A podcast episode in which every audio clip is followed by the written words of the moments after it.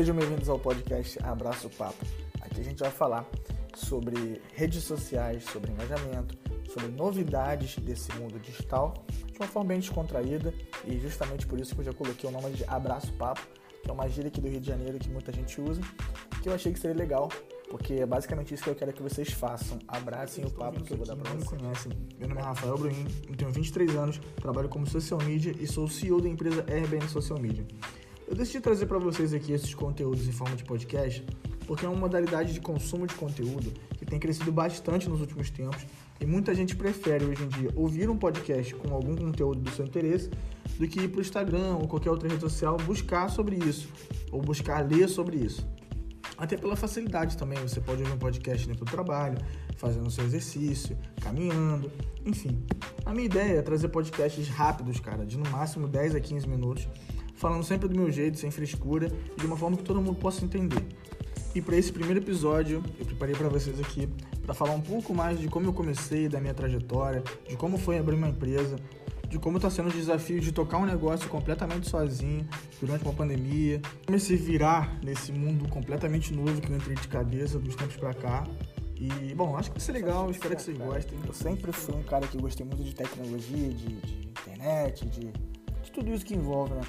Desde moleque eu sempre tive acesso, graças a Deus, sempre tive acesso à internet, seja em lan house, depois que eu consegui computador em casa, então nem se fala. Eu já fazia edição de, de música, gravava DVD para minha tia, gravava CD, vendia CD de música, sempre gostei de estar antenado de fazer essas coisas assim. E isso ficou um pouco adormecido em mim depois de um tempo. Eu decidi, que eu, eu decidi primeiro que eu ia ser jogador de basquete, acabou que não deu certo. E depois desse sonho, eu falei que ia ser advogado.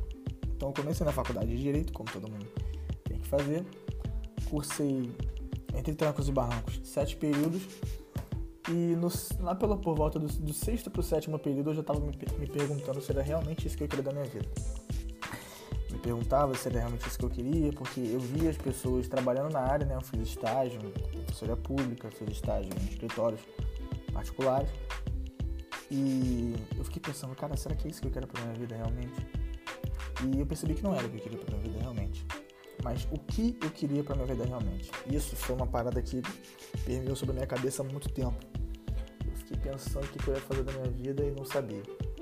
Nesse meio tempo, eu comecei a fazer algumas artes, assim, que bobeira mesmo. Fazer algumas artes com os amigos. Um amigo meu que era DJ também, comecei a fazer algumas outras artes e percebi que eu gostava de fazer isso fazia de graça, não cobrava nada, fazia, simplesmente por gostar de fazer, ia sempre aprendendo, estudando e tal. Nesse meio tempo eu conheci o marketing digital também, é, como ganhar dinheiro na internet, mercado de afiliados, dropshipping outras coisas. E eu percebi que eu tinha uma certa aptidão para aquilo. Então comecei a estudar, comecei a focar um pouco mais, comprei alguns cursos e comecei a me, me aprofundar mais nesse mercado de social media. Foi um mercado que eu conheci, que eu fiquei apaixonado que é uma coisa que eu gosto, que junta redes sociais, internet, novidades, coisas assim que todo mundo gosta de fazer. E ainda juntei com a minha aptidão, né? Que eu desenvolvi, obviamente, não vou ser modesto a esse ponto de dizer que eu sou sinistrão da edição, mas assim, com o que eu faço hoje eu já consigo me virar, já consigo ganhar dinheiro, consigo tocar minha empresa também. Foi o seguinte: no tempo que eu estava na Defensoria Pública, eu ganhava 600 reais por mês.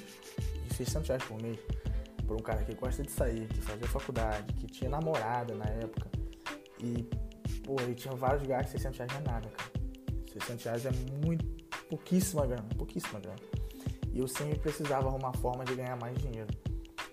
E aí eu comecei a perceber, cara, que eu gostava muito mais de arrumar novas formas de ganhar dinheiro do que realmente é, trabalhar com alguma coisa que me desse uma renda fixa.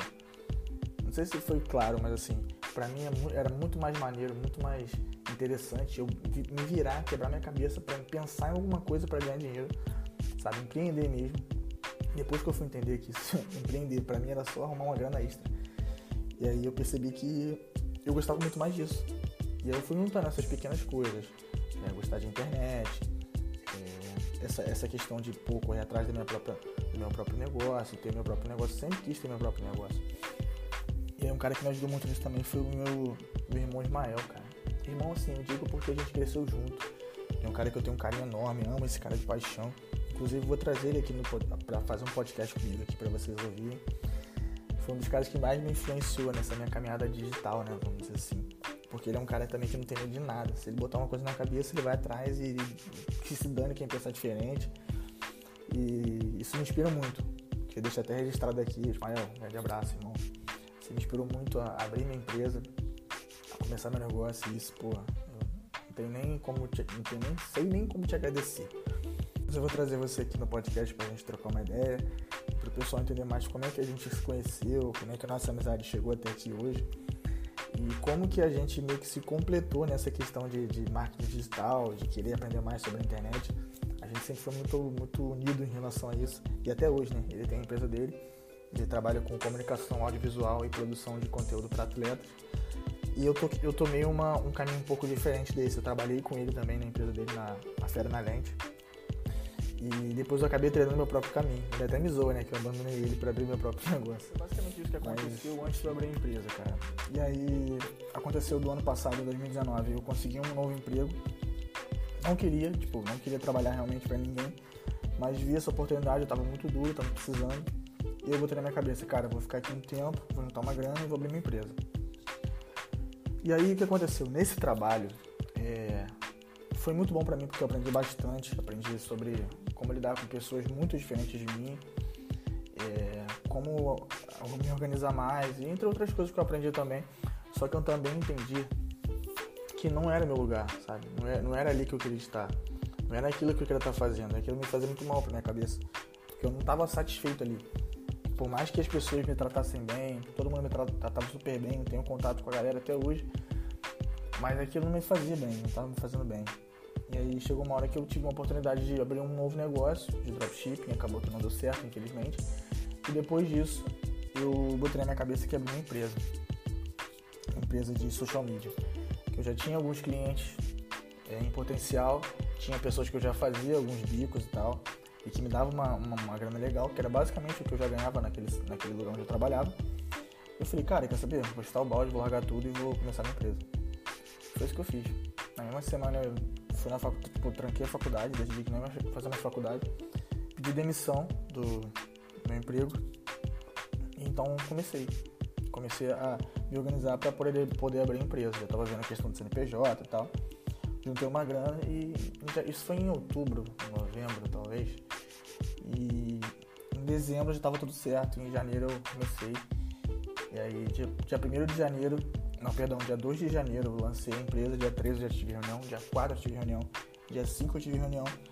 E as coisas foram acontecendo. Logo após todo esse crescimento, né, que eu, que eu passei a fechar mais negócios e expandir um pouco mais a empresa, começou a, é, o coronavírus, né, cara? Essa pandemia terrível que a gente está vivendo aí, ainda está vivendo, infelizmente, que acabou fechando as portas de alguns clientes, é, com, com, com uma maioria dos negócios fechados fica um pouco mais difícil deles terem a grana para poder investir. Não é todo mundo que tem. Tipo assim, a gente pensa, ah, beleza, fechou, fechou as portas, mas a internet vai ser o, o, a válvula de escape. É, realmente, na, na, na, teoria é isso.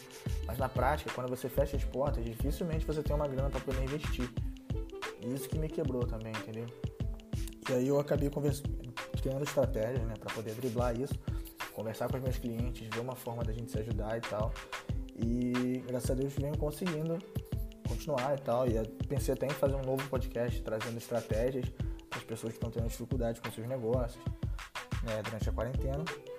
E, bom, foi basicamente isso. Tô, essa é a minha pequena trajetória no, no mercado de social media. Espero que vocês tenham gostado desse primeiro podcast, até uma, uma coisa mais experimental também, para saber como é que vai ser o feedback da galera.